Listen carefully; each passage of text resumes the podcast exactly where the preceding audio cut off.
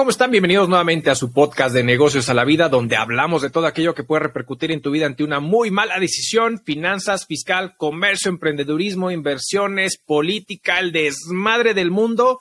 Y qué hinche desmadre estamos viviendo, estimado amigo, ¿cómo estás? Muy bien, mi querido Arturo, bien, desmadre. Y lo que se nos viene, ¿eh? 2023 se va, se va a ver mucho movimiento y como desafortunadamente lo hemos dicho varias veces, esto va a recaer en nuestros bolsillos porque otra vez se viene un ajuste a nivel mundial, varias piezas, varios países alrededor del mundo se están ajustando, se están autoprotegiendo y eso obviamente pues nos va a caer en cascada, ¿no? Correcto, correcto. Y la verdad es que, bueno, antes que nada queremos pedirles una disculpa a todo nuestro auditorio porque hoy el episodio sale más tarde, estamos grabando como pan caliente hoy mismo jueves, oh. porque por fin mi estimado Raúl se fue de vacaciones Chambió, pero se fue de vacaciones, lo cual es un pequeño respiro, ¿no? Sí, sí, sí, ya me tocaba tener un poquito de sol. Exactamente, exactamente. Bueno, esperemos hacerlo más, más seguido. Exactamente, amigo. Oye, pues mira, a ver, em, traemos, eh, vamos a platicar un poquito. Lo que, la idea de este es, antes que nada, es comentarles que este es nuestro penúltimo episodio del año. La verdad es que queremos darnos unas vacaciones las últimas dos semanitas para estar con la familia y amigos y demás. Entonces, eh, queremos hacer un episodio más enfocado a lo cómo cierra el 2022, qué vivimos en el 2022 y lo que se viene para 2023. Ya el siguiente episodio eh, que queremos hacer algo distinto, ya, ya lo verán en su momento, para despedirnos en el año. Pero, este, a ver, traemos el tema de qué es lo, cómo estamos cerrando 2022, qué se viene para 2023. Por ahí incluso a ver como chisme, ya sabes que a ti te gusta Elon Musk. Este, por ahí chismecito, fíjate que por ahí hay un chisme interesante. Del, señor Dramas. Del señor Dramas, fíjate que por ahí hay eh, un, tema interesante que sus banqueros están eh, revaluando. Ves que pues, cuando compra Twitter, pues pidió un préstamo y pues los altos intereses que está pagando a raíz de este préstamo que solicitó justamente para Twitter están revaluando generar como una, una, un cambio a la estructura del, del préstamo con base a un apalancamiento en las acciones de Tesla. Y esta noticia que está como en Radio Pasillo provocó una caída un poquito de dos, como de dos puntos en las acciones de Tesla.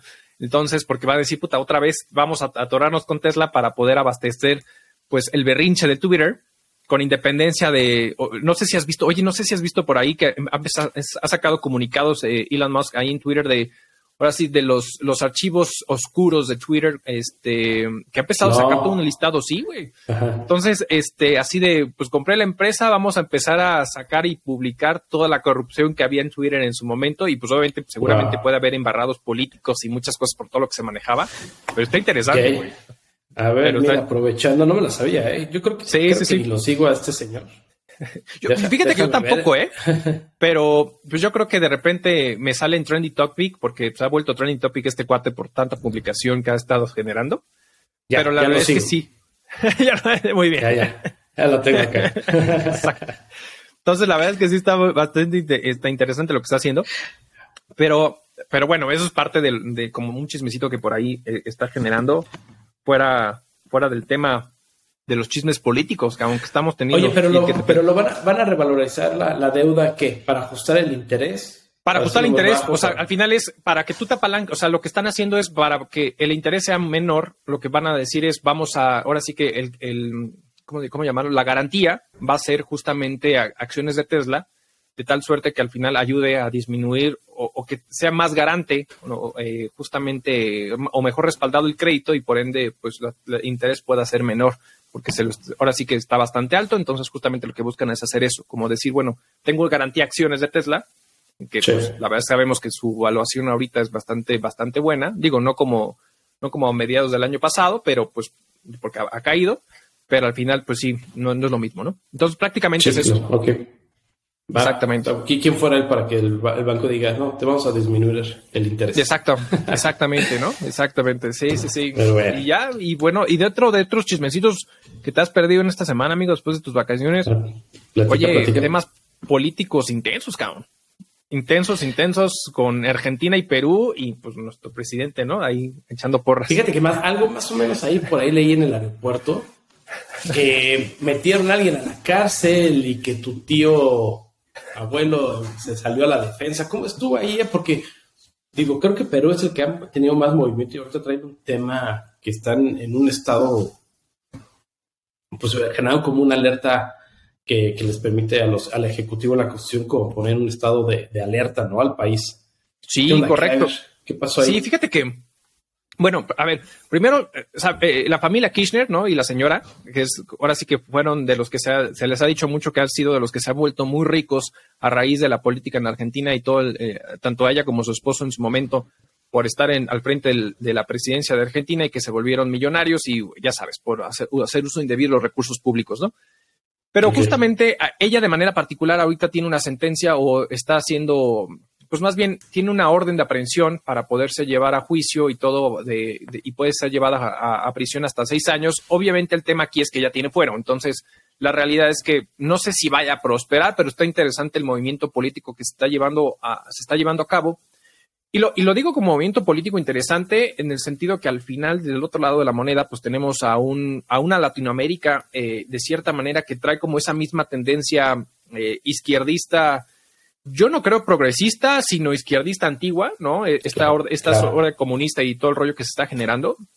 Entonces, eh, obviamente, eh, aquí lo interesante fue que el presidente en su hace un tuitazo donde obviamente habla de la independencia. Atinadamente es un comentario donde dice habla de la independencia de los pueblos, pero en el mismo tuit como que dice, casi casi dice que esto es una, obra de los conservadores y whatever, ¿no? O sea, no, no, con esas palabras, pero prácticamente te da a entender ese rollo. Entonces dices, oye, a ver, si te estás, si estás diciendo que no te vas a meter en la política exterior, no te vas a meter en la, en la hegemonía, o así que en la independencia de los países, no saques ese comunicado así, o sea, al final ellos, Argentina, tendrá que ser su justicia interna como para poder decir, pues esta sí o no puede ir a la prisión. Lo único interesante aquí es que por fin alguien sí hace algo, porque aquí en México se ha hablado de, se ha atacado de que si el expresidente Peña Nieto, que si Calderón, que si Fox, pero no, ha visto, no, se ha visto ningún tema de ataque por nada del mundo, ni un tema llevado a juicio, lo cual, oye, si es así, yo, yo digo que se lleven, o sea, al final es, si tanto se ha quejado, si tanto se ha ejecutado, me parece interesante que realmente se lleve a la ejecución de, poner en, tela de juicio a estos expresidentes.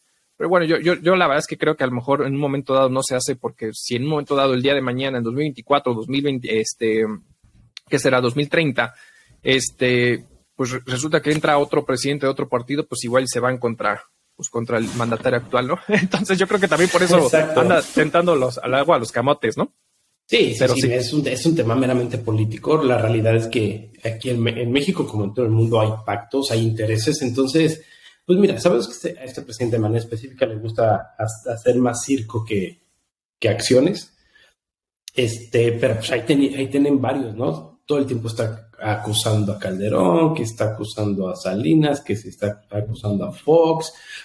Ahí tiene a este Emilio Lozoya. Y bueno, nos podemos ir todo una, larga lista, enorme y, platicar ahora sobre eso. Así es. Pero bueno, creo, que estas acciones eh, generan un antecedente, un antecedente para que realmente se empiece a castigar a quien haga cosas indebidas, sobre todo por abuso de poder.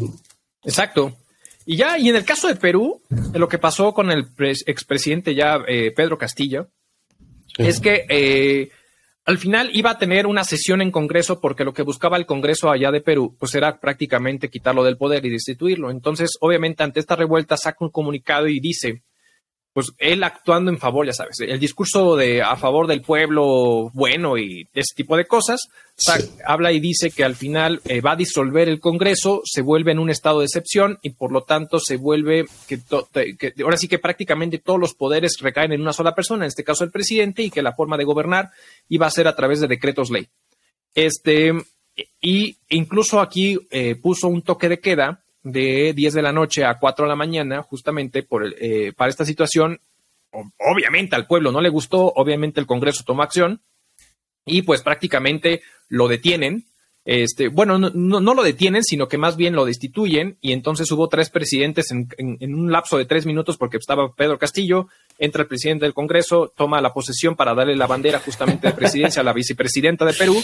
Pero aquí lo interesante fue que gente de Perú eh, acordonó la embajada de México para que no pudiera pedir asilo y no se escapara y pudiera eh, enfrentar pues, los, los cargos o lo que se tenga que hacer por parte de Perú, lo cual me parece bastante interesante y aquí se contrapone, pues ves que iba a haber un, una, un, ¿cómo se llama?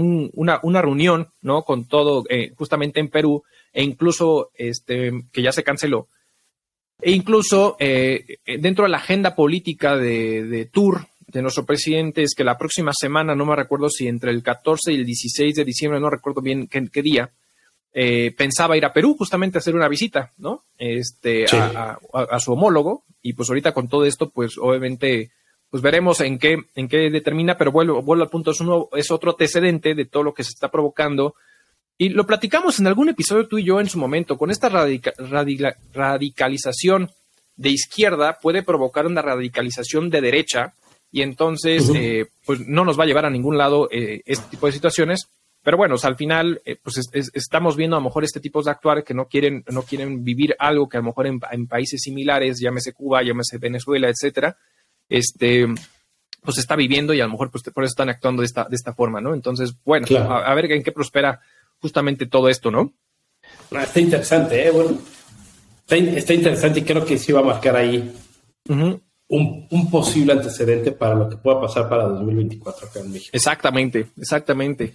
Pero bueno, amigo, a ver, ¿qué nos depara para el 2023? ¿Tú qué, tú qué ah. crees? O sea, al final a ver, de todo lo que hemos visto este año, ¿tú qué, qué piensas que puede llegar a suceder? Y a lo mejor incluso hasta desde tu ámbito, tú en comercio exterior, ¿qué, qué prevés eh, en, esa, en ese sentido?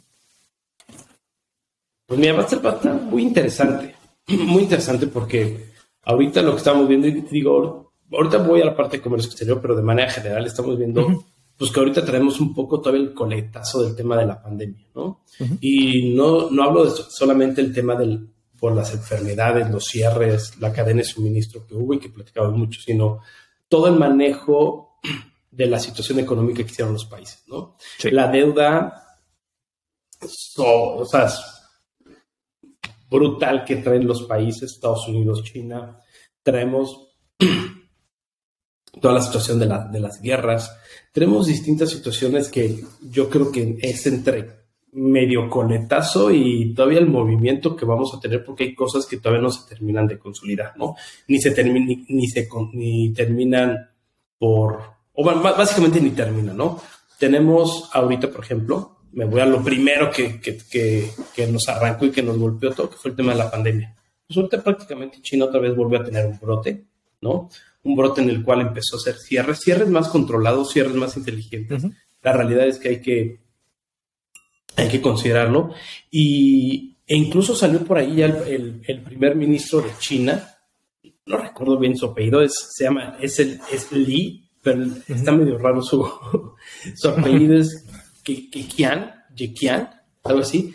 Y lo que dice es de, ojo, ahorita estamos en un tema de pandemia, estamos cerrando, viene el tema de la crisis, pero ojo, vamos a trabajar con, para mantener el tipo de cambio del yuan, ¿ok?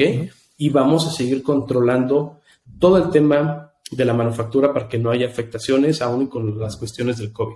Entonces, yéndonos ahí, y de esa línea me quiero agarrar para el tema de, comercio, y de ahí regreso otra vez al supuesto de cómo va a afectar. Esos son, son cosas, Arturo, que, pues, la, la, neta, para todos creo que es un alivio. ¿Por qué? Porque hay que recordar que China es la primera manufactura del mundo es la manufactura del mundo. Entonces, cuando estamos hablando que van a estar controlando los tipos de cambio, pues eso también da mucha seguridad a todas las cadenas de suministro, a todas las empresas, decir, ok, China va a seguir trabajando, va a estar regularizando, el yuan va a estar estable y por lo tanto vamos a poder hacer una buena provisión para el siguiente año.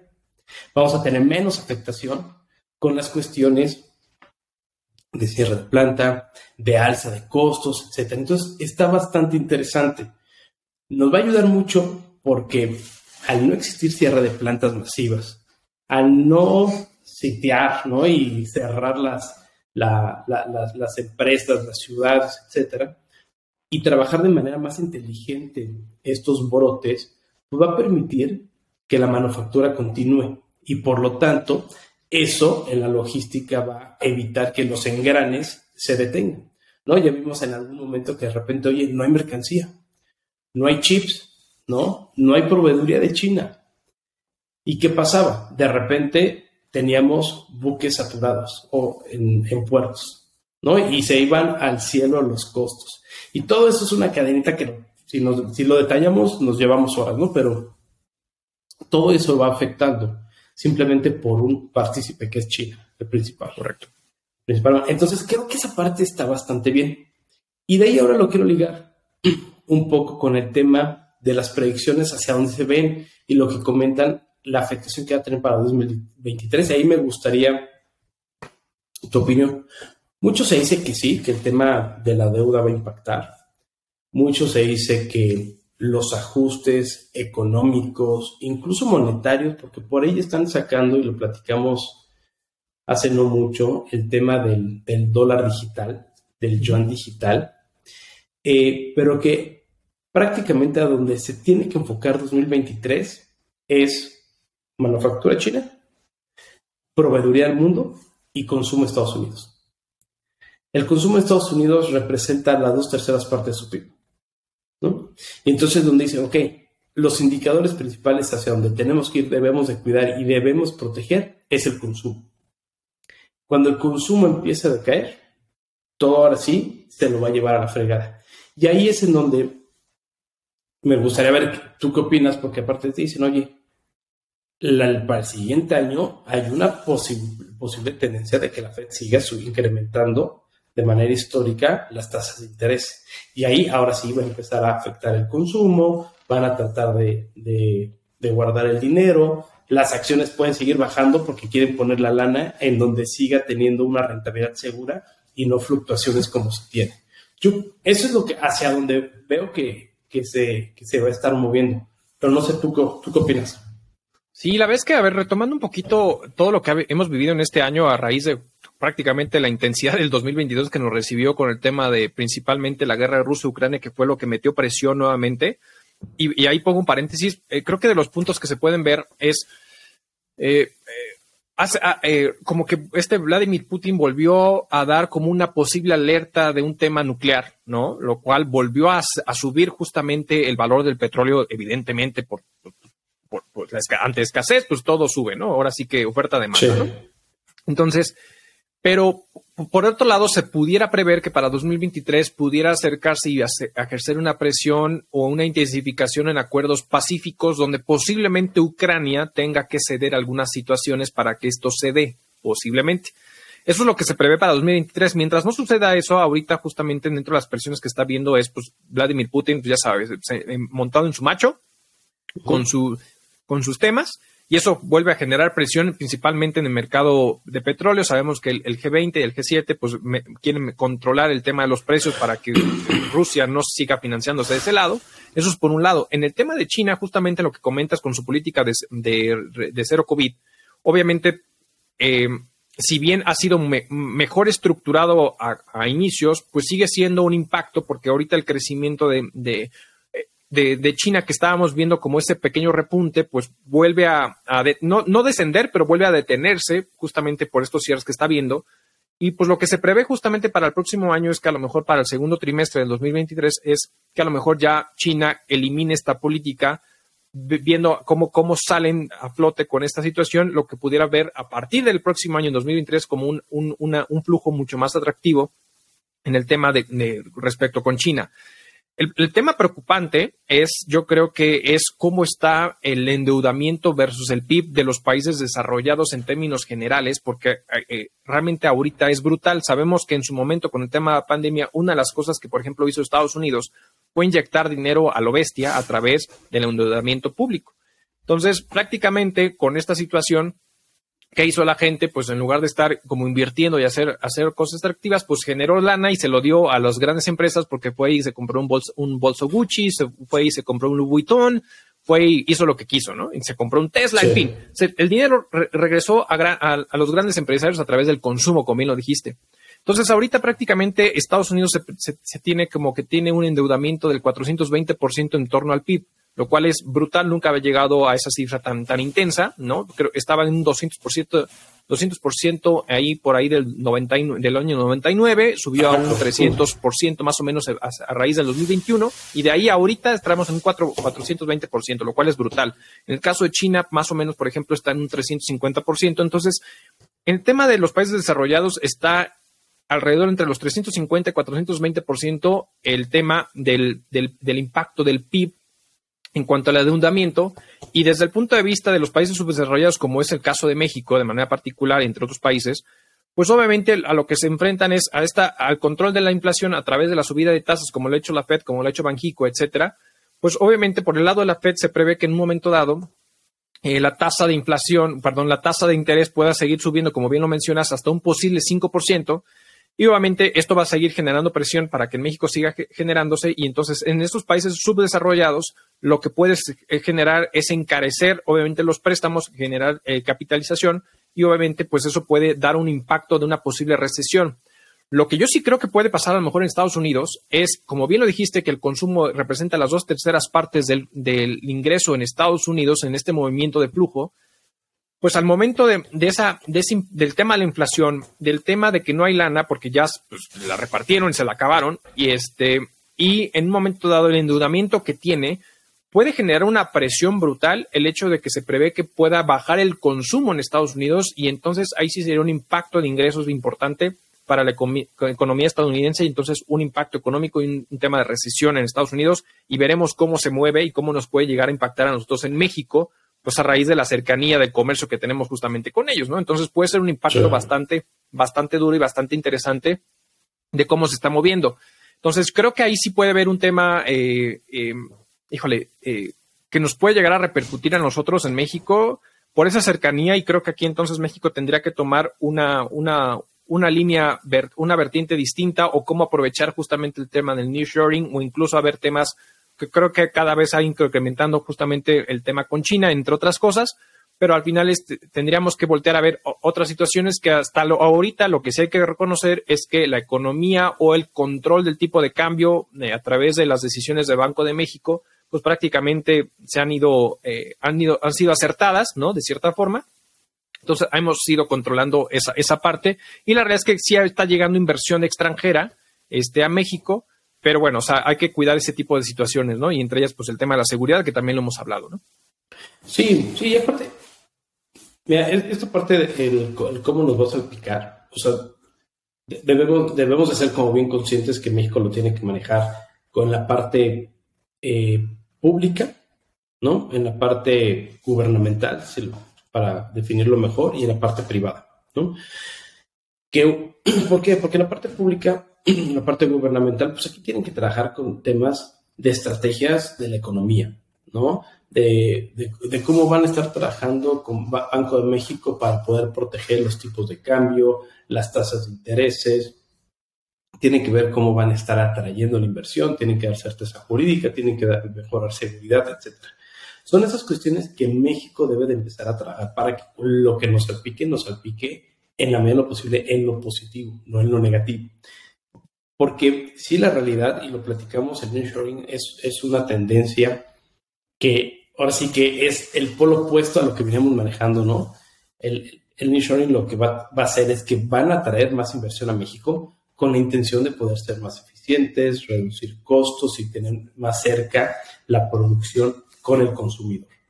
El problema es que si, si México no da todos los elementos para poder cristalizar o consolidar el nearshoring la atracción de inversión eh, eh, extranjera directa, pues la realidad es que nos va a salpicar de manera negativa, porque en lugar de agarrar esa palanca de que estamos generando un tema de disminución de consumo, aumento de tasas de intereses, una menor eh, posibilidad de consumo para atraer mano de traer la inversión, la manufactura, trabajar en México, reducir costos, reducir tiempos, y aún así poder, y con ello poder seguir siendo competitivos a la compra, si no lo aprovechamos eso nos va a salir contraproducente porque pues, vamos a estar más alejados, van a buscar algún otro país donde lo hagan. Entonces, creo que son factores donde si el gobierno mexicano lo trabaja de manera eficiente e inteligente, creo que puede ser una muy buena oportunidad para traer inversión que va a provocar mayor recaudación, mayores impuestos, mayor flujo económico, inversión de tecnología, etcétera, Entonces se empieza a echar a andar la maquinaria y eso puede jugar muy bien a favor de México.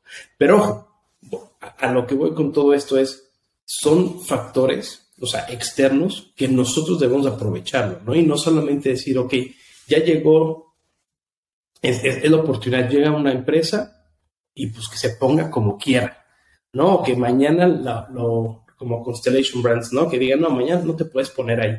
O que vean que a, las propias empresas mexicanas las están atacando, ¿no? Porque no pagan luz, ¿no? a pesar de que tienes paneles solares. O que de repente diga, oiga, pues yo me quiero poner ahí, ¿no? Para poder invertir en México, venderle a Estados Unidos, a Norteamérica, a Centroamérica, etcétera. Pero veo que el presidente se está peleando con Estados Unidos por el Telecan y que el Telecan, bueno, el Temec, perdón, se lo quiere pasar por el arco de triunfo. Entonces, todas esas situaciones las tienen que manejar de manera adecuada porque son indicadores, son, son alertas que la inversión extranjera lo está viendo. Y no van a poner en estos momentos con tanta incertidumbre, con tanta, todavía con tanto riesgo hacia un 2023 que se prevé que siga, que, se, que siga o que entremos ya, algunos dicen que todavía no, otros dicen que ya estamos en la recesión. Si ve indicadores así, pues la empresa va a decir, ¿sabes qué? No, compadre, no le meto no le meto y ya, ya será que me siga quedando en Asia y si el consumidor quiere mi producto, pues va a tener que pagar un poquito más. Entonces, creo, que son situaciones para el caso de México que, que incluye comercio exterior, que incluye economía, que incluye otros aspectos que se debe de jugar de manera muy inteligente para que nos favorezca en lugar de que nos afecte. Sí, no, y, fíjate que en torno a, ese, a, lo que estás comentando, incluso se puede, digo, ahora viendo desde el lado recaudatorio a nivel México, pues quieras o no, eso puede generar varios impactos eh, importantes eh, económicos en, nuestro país. Porque, a ver, o sea, retomando un poquito eh, el contexto general que hemos vivido aquí en México, hace poquito, si no me equivoco, en esta semana o la semana pasada, el SAT publica cifras respecto al tema de recaudación y casi una recaudación histórica en temas de, de, pues sí, una recaudación importante en temas históricos y yo quiero partir aquí con dos comentarios de manera principal. Creo que es bueno que la recaudación haya incrementado, eso me parece bien, pero, y ahí eh, eh, voy a hablar a título personal, pero, y, o sea, y me refiero a, los que no han pagado y en grandes empresas y todo el rollo, eso está bien, o sea, no tengo ninguna bronca. Pero también a ti y a mí nos ha tocado, la realidad es que la autoridad en temas de facultades de comprobación para temas recaudatorios justamente están buscando eso, recaudatorios. Entonces, al no buscan entender la naturaleza del negocio y entonces se van exclusivamente por la, por la forma de los hechos y no por el fondo de los hechos. Y entonces, oye, puta, en el contratito te faltó el puntito, puta, no tiene fecha cierta, etcétera, etcétera. Y entonces se van por esa línea para desvirtuar el fondo de lo que sí sucede para irse por la forma y decir, no, lo desvalido completamente y entonces recaudo y entonces pones en un estado de agravio justamente a los contribuyentes por algo que posiblemente no es, no fue de mal, de, con mala fe ni nada, simplemente es meramente recaudatorio y entonces, pues sí, todo eso sube las cifras, pero eh, prácticamente ahorcando al contribuyente por este tipo de situaciones. Y te pongo un ejemplo, cabrón.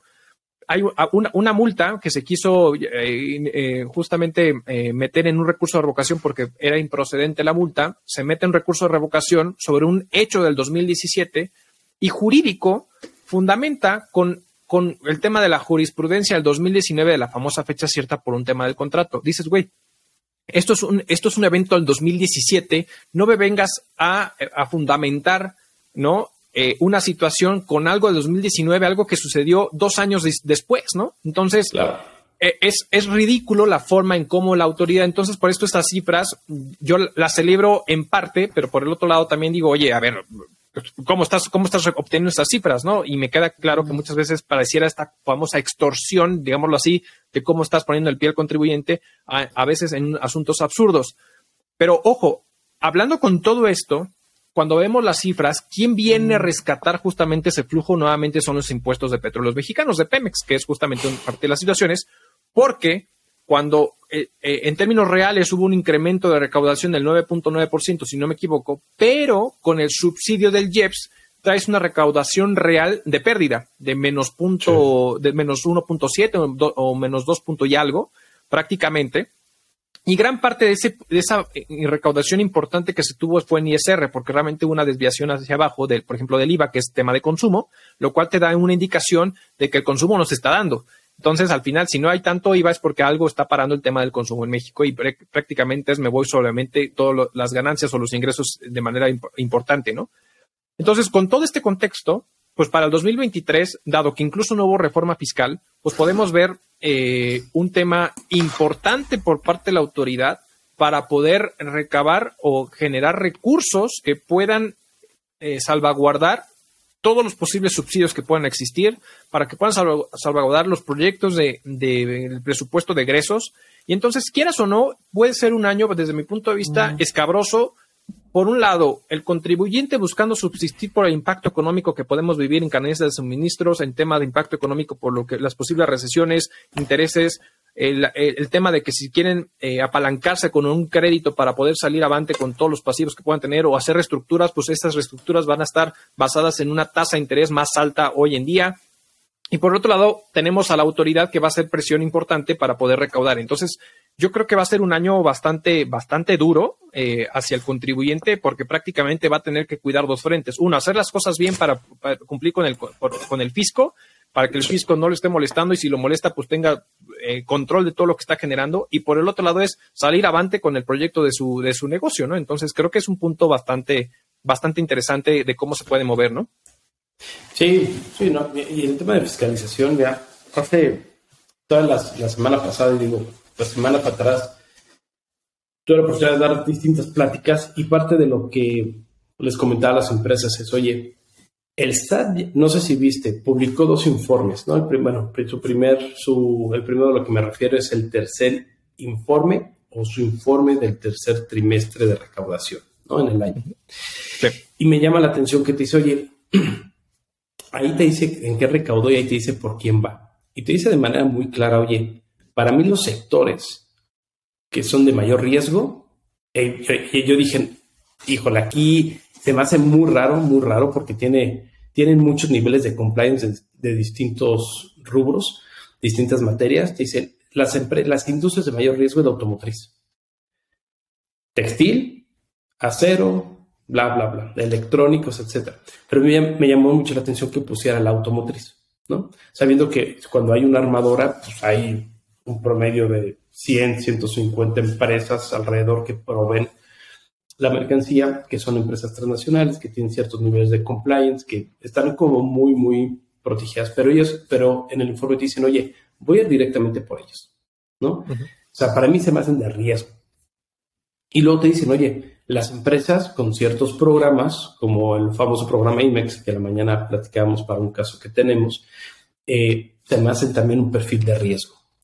¿Y a qué traigo todo esto? Que están buscando o están señalando que van a ir a fiscalizar a esas empresas cuando ellos representan arriba del 85%, 90% de la exportación del país.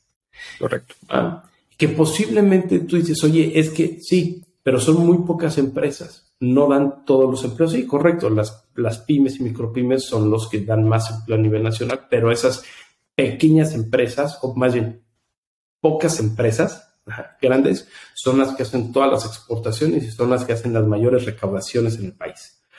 Entonces, ¿qué está haciendo? ¿A dónde va? Como bien dijiste, oye, pues es que en el informe, en el, proyecto para el siguiente año no, aumentaron impuestos. Entonces, ¿el impuesto dónde lo van a sacar? ¿Dónde van a ir a recaudar?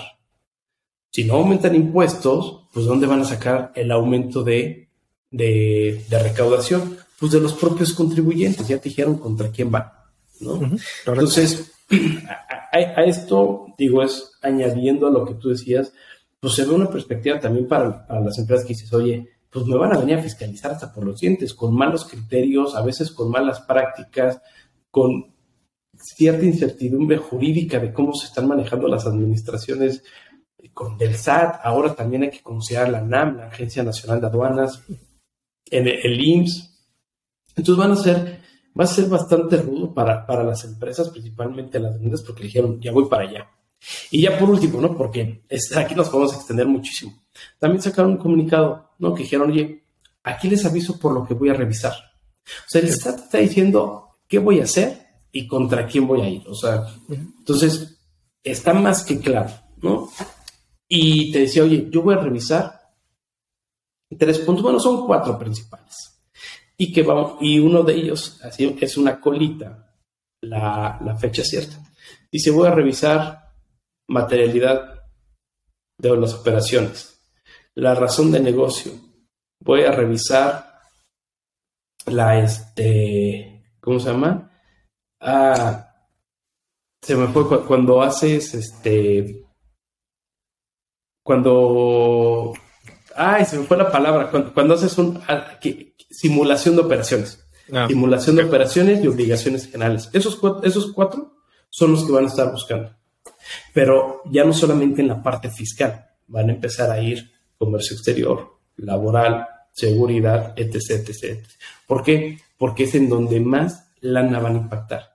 Ya no solamente se van en un tema de una multa de, ay, no presentaste una declaración anual o una declaración mensual ahí te va tu multita de lo que sea, 50 mil, 30 mil pesos. No, se van a ir a un tema en donde haya generado a través de estos elementos algún beneficio fiscal indebido y sobre eso lo van a tumbar y le van a cobrar multas altísimas. El CETE dijo, ya voy para allá a este tipo de perfil de contribuyentes principalmente y ahora sí, agárrese quien pueda. Entonces va, a ser, va a ser un año, ahorita que entraste por esa parte de la fiscalización, va a ser un año complicado yo creo para las grandes empresas. Sin dejar de lado que a las personas físicas, a los pequeños negocios, también los van a tratar igual. Correcto, sí, definitivamente, porque justamente para ello necesitan recaudar y va a ser un tema, un año complicado. Entonces, de cierta manera, la recomendación mm, hay que ser conservadores, eh, conservadores en el punto de vista de, no eh, malgastar o no malapalancarse o no solicitar créditos que a lo mejor no necesitan o simplemente por un tema que no te va a generar algún rendimiento futuro. O sea, al final, si buscas un crédito por sí, entonces puede ser un impacto importante en tu economía ante esta situación. Entonces simplemente hay que ser un poquito cuidadosos en, cómo, en qué elegir, en qué hacer y cómo hacerlo. Y bueno, buscar en la medida de lo posible hacer lo mejor. Ahora sí que un, ahora sí que desde el punto de vista fiscal, pues un contribuyente bien portado, es decir, cuidando todas las aristas, y es cuando nosotros nos gusta llamarle como la, la, la asesoría en 360 grados, porque nos gusta ver al contribuyente de diferentes de diferentes perspectivas ante, un, ante actos que pueda generar o hechos que pueda generar para poder protegerlo de la, la mejor medida posible en todos los asuntos que conlleva a una actividad o un asunto, ¿no? Entonces, pues bueno, creo que son como puntos interesantes que puede ver. La verdad es que eh, eh, veremos cómo, cómo se mueve, cómo se mueve el cierre de este año, ¿no? Esperemos que tengan una, una cena de Navidad muy, muy a gusto. este, y, y, este, y que el próximo año sea bastante, bastante interesante. No sé si quieras agregar algo más, mi estimado. No, nada. Digo, platicamos de muchas cosas, pero bueno, así, son, así son estos temas. Empiezas por uno, te vas en el otro. Todo está de algún modo conectado a distintas escalas. Pero bueno, no, basta. Este, creo que tocamos varios puntos, habría muchos más que tocar, pero bueno, más bien aquí es, importante, como siempre decimos, estar al pendiente de lo que esté pasando para evitar que de mañana nos llegue a este sin prevención el trancazo, ¿no? Exactamente. Pues muchísimas gracias a todos por seguirnos en este su episodio, en este su podcast de negocios a la vida. Saben que estamos en todas las plataformas de audio, Spotify, Google Podcast, Amazon Music y eh, Apple Podcast. Y obviamente estamos en nuestro video podcast en YouTube. Suscríbase, dele la campanita, comparta por favor, no sea malo, y comente y nos vemos en la próxima. Hasta luego. Un abrazo, hasta luego.